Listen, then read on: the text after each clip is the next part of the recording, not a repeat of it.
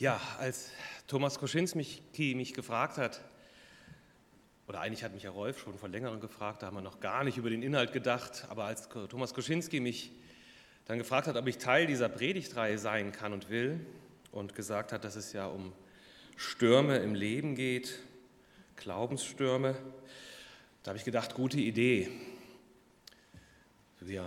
Wir tauschen uns einfach mal aus über Gemeindegrenzen hinweg, über unsere Erfahrungen, über die Corona-Zeit. Wir schauen, welche Schritte wir gegangen sind nach vorne, wo es Verletzungen gegeben hat, was schlimm war, wo wir verzweifelt sind und wo Dinge verloren gegangen sind. Das wäre dann quasi so ein Wundenlecken im Nachhinein. Perspektiven gewinnen, lernen im Rückblick. Aber jetzt ist alles anders. Der Krieg in der Ukraine hat uns überrascht. Obwohl richtig überraschend kam er ja eigentlich nicht, müssen wir ganz ehrlich zugeben. Ein Freund sagte letzte Woche, er würde gerne noch mal zwei Jahre Corona mitnehmen, wenn dieser Krieg nicht wäre dafür. Und dabei ist er noch nicht mal in unserem Land, müssen wir ganz ehrlich zugeben. Für uns hat sich nicht wirklich was geändert. Und für jemanden wie mich, der ich war noch nicht mal in Polen, für mich ist Ukraine sehr weit weg. Und natürlich ist sie das nicht, das wissen wir spätestens jetzt. Die Bilder haben wir eben gesehen, die uns alle beängstigen und beunruhigen, die uns verzweifelt und fassungslos zurücklassen. Ich kann auch nur erahnen, was es bedeutet, dass dieser Vater sein Kind und seine Frau zurücklässt. Oder er bleibt zurück und seine Frau und das Kind kommen zu uns. Wir werden sie kennenlernen. Für Kassel sind etwa 3500 prognostiziert. Wie ich jetzt las, sind schon 1800 da. Ob diese Zahlen stimmen, ob es noch mehr sind, ob es noch mehr werden, wir werden es nicht wissen. Aber wir werden sie kennenlernen. Ein Drittel davon oder mehr sind Kinder. Die kommen in die Schule. Ich werde sie kennenlernen. Und dann werden wir Einzelne kennenlernen mit ihren traumatischen und ihren verstörenden Erlebnissen. Es ist ein Einbruch der Realität in unser Leben. Und das, und ich sage es nochmal, wo doch hier eigentlich noch nicht mal Krieg ist. Auch dieser Text, über den jetzt schon viel gesagt worden ist, bricht heute in mein Leben ein, in unser aller Leben. Er will Erklärungen schenken und verwirrt doch. Und da, als ich ihn dann gelesen und gelesen habe und dann ja merkte, das läuft ja auch auf diesen Krieg hinaus, dachte ich, oh Mann, jetzt sollst du diese Erklärung auch noch erklären. Das ist schon eine Riesenlast auf meinen Schultern. Und äh, das wird nicht gelingen, das kann ich gleich sagen. Ich versuche zu stammeln, zu stottern, ein bisschen zu suchen und nehme euch damit. Ich lese den Text aus Markus 13, die Verse 3 bis 13. Und als er auf dem Ölberg saß gegenüber dem Tempel, fragte ihn Petrus und Jakobus und Johannes und Andreas, als sie allein waren, sage uns, wann wird das geschehen und was wird das Zeichen sein, wann das alles vollendet werden soll. Jesus fing an und sagte zu ihnen, seht zu, dass euch nicht jemand verführe. Es werden viele kommen unter meinem Namen und sagen, ich bin's, und werden viele verführen. Wenn ihr aber hören werdet von Kriegen und Kriegsgeschrei, so erschreckt nicht, es muss geschehen. Aber das Ende ist noch nicht da. Denn es wird sich ein Volk gegen das andere erheben und ein Königreich gegen das andere. Es werden Erdbeben geschehen, hier und dort, es werden Hungersnöte sein. Das ist der Anfang der Wehen. Ihr aber seht euch vor, sie werden euch den Gerichten überantworten und in den Synagogen werdet ihr geschlagen werden und vor Statthalter und Könige werdet ihr geführt werden, um meinetwillen, ihnen zum Zeugnis. Und das Evangelium muss zuvor gepredigt werden unter allen Völkern. Und wenn sie euch hinführen und überantworten werden, so sorgt euch nicht vorher, was ihr reden sollt, sondern was euch in jener Stunde gegeben wird, das redet denn ihr seid nicht die da reden, sondern der Heilige Geist. Und es wird ein Bruder den anderen zum Tod überantworten und der Vater das Kind und die Kinder werden sich empören gegen die Eltern und werden sie zu Tode bringen. und ihr werdet gehasst sein von jeder Mann um meines Namens willen. Wer aber beharrt bis das Ende, der wird selig. Ja, äh, ein schrecklicher Text. Ein Text, der in keine Kinderbibel kommt. Und verfilmt müsste man wahrscheinlich ein Jugendschutzzertifikat drüberlegen. Es ist nicht alles schön in der Bibel. Das merke ich dann immer wieder. Wann wird das geschehen? Das ist die Frage der Jünger. Eine große Frage und schnell wissen wir jetzt eine Antwort. Heute. Heute wird das geschehen. Ein Volk erhebt sich gegen das andere. Wir hören und wir sehen das Kriegsgeschrei aktueller denn je. Und auch Hungersnöte bahnen sich schon an. Die Ukraine, die Kornkammer der Welt. Irgendwo las ich, jedes zehnte Weizenbrot der Welt wird mit ukrainischem Weizen gebacken. Menschen in Ägypten und in Nordafrika leiden jetzt schon unter gestiegenen Preisen. Dem Jemen droht eine der größten Hungerkatastrophen, ein geschundenes Land sowieso. Und am liebsten möchte ich das Ganze ja nicht mehr sehen. Ich möchte es ausblenden, möchte meinen Streamingdienst nutzen und mir lieber den gespielten Weltuntergang anschauen. Denn dazu gibt es schon genug Filme. Für meinen Glauben sind diese Art Texte mir eher fremd. Apokalypse, so heißt das dann. Texte vom Ende der Welt und vom Ende der Zeit. Texte, die heute sehr aktuell sind, aber die auch zu Jesus Zeiten sehr viele Anhänger hatten. Das böse Zeitalter, in dem die Menschen damals lebten und in dem das sie so wahrgenommen haben, bös, weil es die Unterdrückung durch die Römer gab, das muss vergehen. Und die Zeit Gottes, das neue Äon, wie es dann heißt, muss irgendwann beginnen.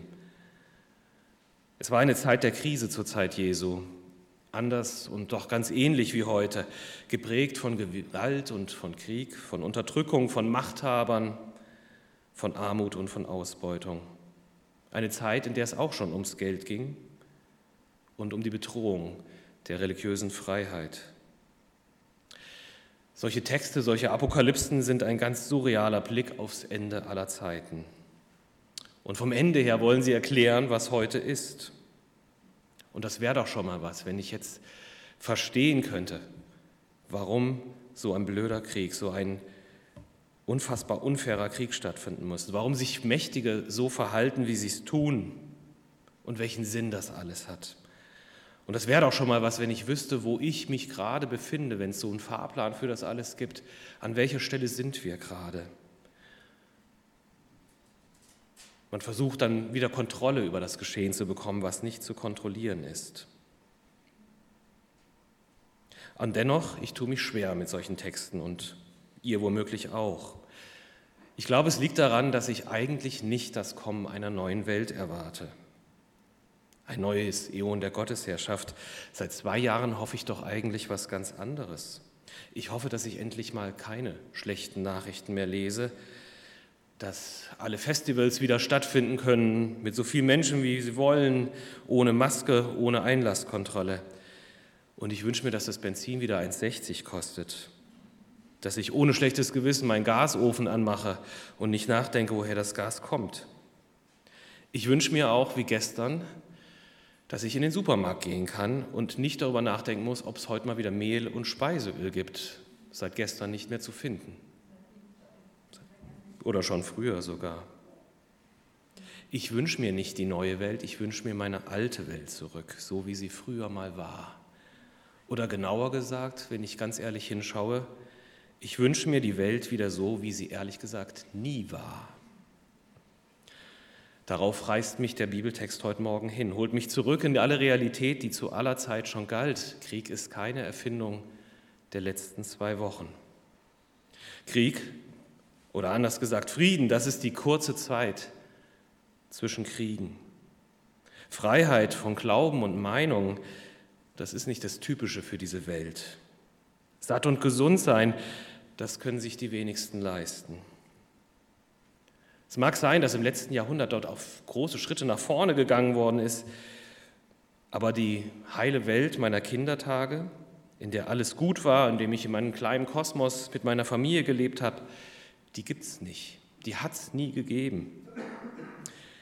Ich bin ein Gast auf Erden, auf der Durchreise. Ich bin ein Fremdling und mein Ziel ist eine andere Welt. Und doch versuche ich lieber in so einer Mittelmäßigkeit des Diesseits zu leben und möchte am liebsten alle Schwierigkeiten ausblenden. Und das hat ja viele Jahre auch geklappt. Heute Morgen sagt Jesus ganz deutlich, diese Welt wird vergehen. Die ist im Sterben begriffen und der Weg dahin ist mit Katastrophen geschmückt. Stell dich der Realität.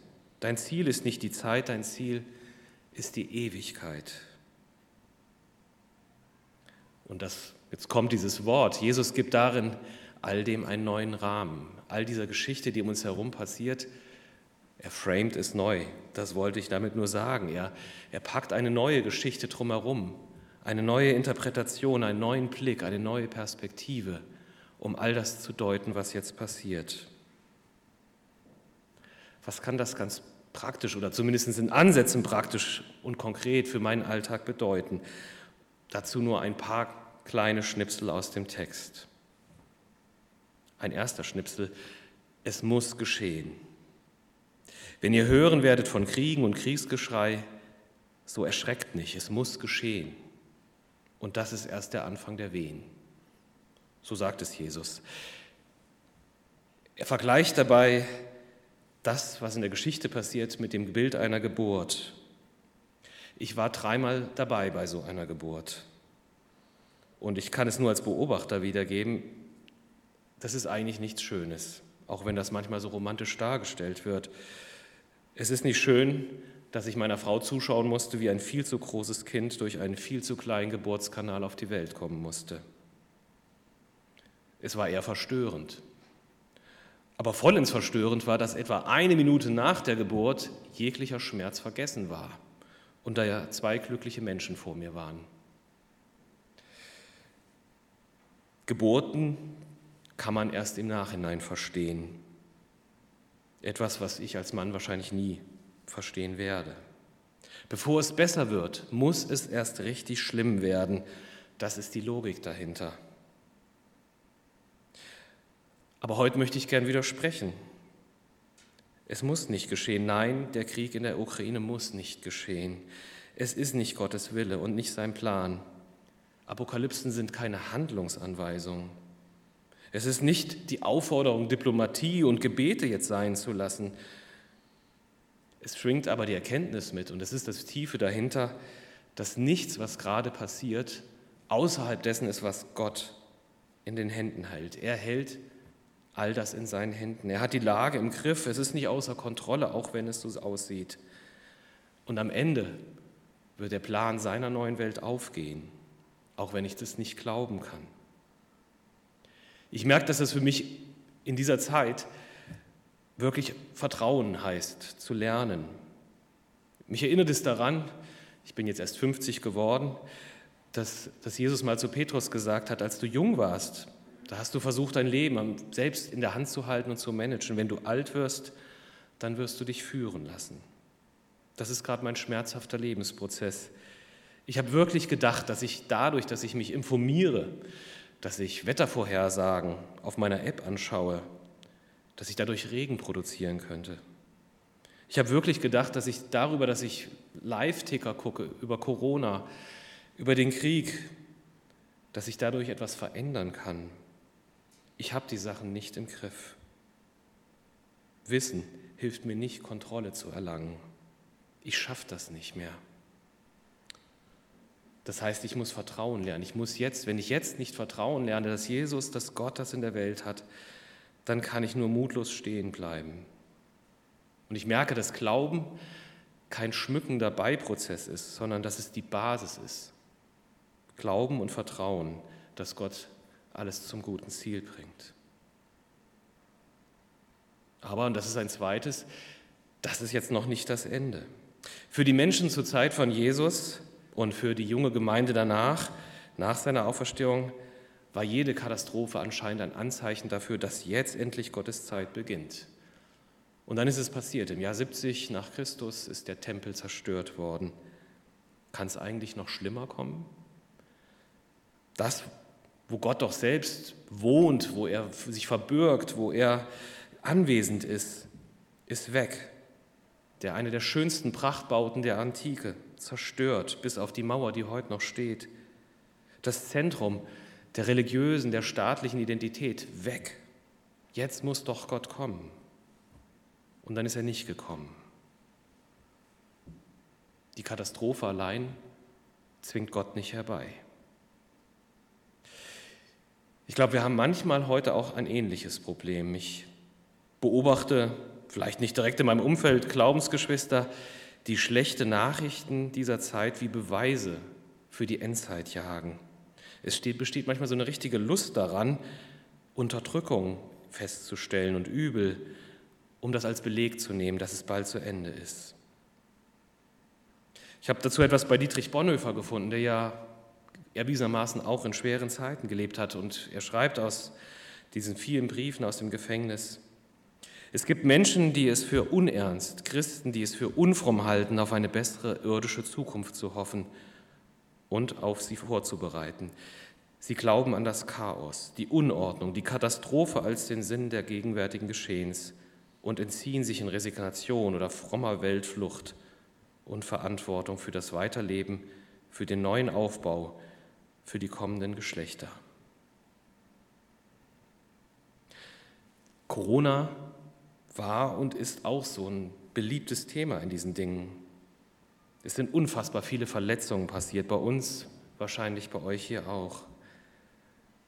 Es ist nicht schön, dass man Zugang zu Gottesdiensten beschränkt. Es ist schmerzhaft. Vielleicht werden wir irgendwann auch sagen, dass es nicht zwingend so war. Aber es ist nicht das Ende der Endzeit. Gott lässt sich nicht herbeizwingen.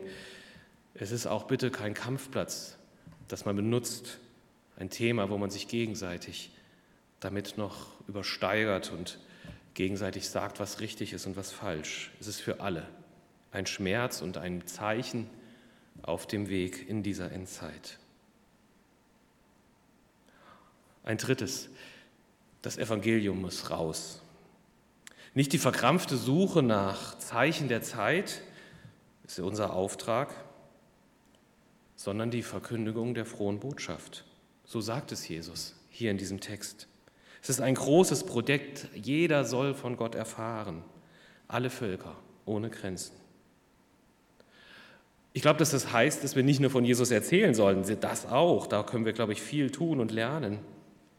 Aber predigen, das ist immer ein Gesamtpaket aus Wort und Tat. Das heißt für mich, so gut ich es kann, dass ich diesen Krieg nicht hinnehme dass ich diesen Klimawandel als Schicksal nicht einfach akzeptiere und dass ich die Hungersnot nicht als Gottesgebot, Gottes Gott gegeben annehme. Nochmal, so eine apokalyptische Weltsicht ist falsch verstanden, wenn sie uns in Hoffnungslosigkeit zurücklässt. Es ist nicht ein esoterisches Welthintergrundswissen, mit dem ich erneut Kontrolle erlange, Gottes Reich beginnt heute. Es ist für die Zukunft vorhergesagt, aber es beginnt heute. So fängt Markus an im ersten Kapitel und lässt Jesus sagen, kehrt um. Das Reich Gottes ist nahe herbeigekommen. Fangt an, tut jetzt was, baut mit an diesem Werk Gottes. Das wird auf Widerstand stoßen, sagt Jesus. Und das wissen wir auch. Und wieder muss ich sagen, ich persönlich erlebe das nicht. Ich werde nicht verfolgt. Es will nicht jeder was hören, nicht jeder mag Religionsunterricht. Aber es gibt auch in diesem Land Menschen, die wirklich Verfolgung erdulden. Es macht mich wütend und traurig, dass ich von Menschen weiß, die hierher geflohen sind in dieses Land, die in ihrer Heimat wegen ihres Glaubens an Christus ausgestoßen sind, die Angst haben müssen, als Asylanten hier zu leben, weil sie nicht anerkannt werden, weil die Verfolgung in ihrem Land vielleicht nicht so präsent ist. Sie müssen vor hier vor Gerichten treten und ihren Glauben bezeugen. Und dieser Glaube muss als echt anerkannt werden, damit sie nicht zurück müssen. Das ist nicht schön an diesem Zustand. Und doch sagt Jesus, all diese Krisen, die er erlebt, sind eine Riesenchance. Ihr werdet vor Königen mich bekennen. Es geht um die frohe Botschaft, dass jeder sie hört. Ich erlebe in diesen Tagen offene Türen für das, was mit Gott zu tun hat. Ihr habt davon eben auch erzählt. Ein Beispiel, wie vieles Menschen kommen und wollen etwas tun in diesem Krieg. Sie wollen Sachen spenden, sie wollen Klamotten sammeln. Und das reicht ihnen nicht. Sie merken, wo gehe ich eigentlich hin mit meiner Angst? Und es sprießen wie verrückt Friedensgebete aus dem Boden, überall. Das Wort Friedensgebet, das wäre vor einem Jahr noch ein, so attraktiv wie ein feuchtes Toastbrot gewesen. Jetzt ist es ein Rieseneinstieg für viele, viele Menschen in ihrer Not einen Ort zu finden. Und ich bin so dankbar dafür. Ich finde es toll, dass ihr das hier macht, dass ihr es öffentlich macht hier auf dem Platz. Dass es Menschen gibt, die geübt sind im Beten, die geübt sind darin zu wissen, dass sie in ihrer Not zu Gott kommen können und andere mitnehmen. Eine gute Freundin von uns hat es erzählt, dass sie an der Arbeit für andere Menschen betet, die krank sind. Und da gibt es eine Menge Leute, die krank sind anscheinend der Arbeit. Und die Leute sagen sogar, können wir einen Termin machen, dass du für mich betest. Das ist nicht schön daran, dass sie krank sind, aber es ist die Chance, dass wir wach sind, dass wir da sind und dort hinein das Evangelium verkünden. Und ein letzter kleiner Gedanke. Ich bin's nicht. Jesus spricht von vielen falschen Christussen, die auftreten werden, die alle von sich sagen, ich bin es. Ich bin es, das ist der Satz, den Gott am brennenden Dornbusch sagt. So stellt er sich vor. Und ihr kennt auch alle Ich bin es Sätze von Jesus. Ich bin das Brot des Lebens. Ich bin im Brot und Wein. Ich bin der Weg und die Wahrheit und das Leben. All das kann nur Gott, all das darf nur Gott sagen. Und so jemand wie Putin und nicht er allein, das ist halt auch jemand, der jetzt gerade sagt, ich bin es. Ich habe eine Idee von der Welt, wie sie sein soll und ich setze die durch. Und er darf es nicht sagen. Es ist nicht sein Recht, etwas von dieser Art zu sagen aber er ist nicht der, der es am Ende sagen wird. Wenn man ein bisschen weiter liest, in Vers 26, dann lesen wir von dem Menschensohn, der kommen wird. Jesus selbst, der seine Design sammeln wird, der sie zusammenträgt, aus aller Zertrennung wieder zusammenführt. Er ist es, der sagt, ich bin's. Und dann wird deutlich, dass Glauben eben kein Sprint ist, sondern ein Marathon. Etwas, was ab Kilometer 40 richtig wehtun kann, aber das sich im Ziel über alle Maßen lohnt. Und bis dahin leben wir, wie wir es gleich singen werden, noch in einer Zwischenzeit. Und für diese Zwischenzeit, und jetzt bin ich nochmal bei dem Framing, will dieses Gericht Gottes, dieses Ziel Gottes am Ende eine Quelle der Hoffnung sein, eine Motivation. Und deswegen möchte ich mit diesem Zitat von Dietrich Bonhoeffer, aus dem ich eben schon mal gelesen habe, auch schließen, der etwas über diese Hoffnung schreibt. Optimismus ist in seinem Wesen keine Ansicht über die gegenwärtige Situation, sondern er ist eine Lebenskraft, eine Kraft der Hoffnung wo andere resignieren. Eine Kraft, den Kopf hochzuhalten, wenn alles fehlzuschlagen scheint. Eine Kraft, Rückschläge zu ertragen. Eine Kraft für die Zukunft niemals den Gegner lässt, sondern sie für sich in Anspruch nimmt.